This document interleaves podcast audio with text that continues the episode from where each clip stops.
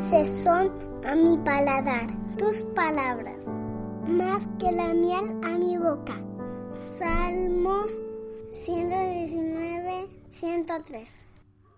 Buenos días, niños y niñas. Sean bienvenidos nuevamente al podcast Cada día con Cristo. La meditación del día de hoy se llama La oración de Roberto. Comencemos. Para Leonor, una joven piadosa y fiel al Señor Jesús, era el primer domingo como profesora de escuela dominical en la clase de siete años. La verdad es que estaba muy nerviosa y no sabía cómo iba a manejar la situación, especialmente porque sabía que a los siete años los niños pueden ser muy traviesos, ¿o no? Pero Leonor confiaba en el Señor Jesús Así que oró y recibió la paz y confianza que necesitaba. Antes de comenzar la clase, un niñito llamado Roberto le preguntó, Señorita, ¿puedo orar al finalizar la clase de hoy? Claro que sí, le dijo Leonor. Así que, luego de la clase, Roberto se puso de pie e hizo la siguiente oración. Señor, bendice esta comida Amén. El resto de los niños, cuando Roberto terminó de orar, estallaron en una fuerte carcajada e inmediatamente la cara de Roberto se puso roja como un tomate bien maduro. Rápidamente, Leonor, la profesora, mirando fijamente al pequeño y avergonzado niño, dijo, Muy bien, Roberto, tu oración fue sensacional. Hoy en clase recibimos comida espiritual de la palabra de Dios. Así que muchas gracias por pedirle a Dios que la bendijera.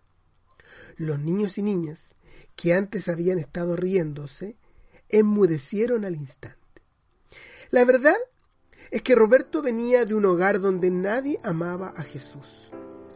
Además, era muy probable que esa era la única forma de orar que alguna vez había escuchado, orar por los alimentos. Qué triste hubiese sido que se desanimara por la risa de otros niños. Gracias a Dios, Leonor estuvo allí para animarlo y darle una preciosa lección a toda la clase. Meses después, Roberto recibió al Señor Jesús como su Salvador. Y desde entonces, sus oraciones han sido diferentes.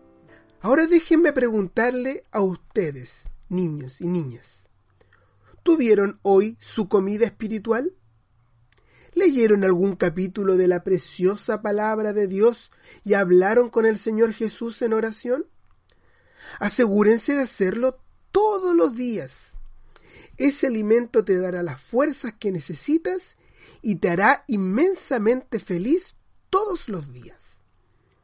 En la Biblia, una joven llamada Ruth luego de volver a casa con mucha cebada recién cosechada, recibió la siguiente pregunta. ¿Dónde has espigado hoy? le preguntaron. Esto está en Ruth capítulo 2 versículo 19. Niño, niña, espiga un capítulo de la Biblia cada día y entonces, luego de leerlo, piensa en él o medita en lo que has leído. La Biblia está llena de tesoros que están esperando a que tú los descubras.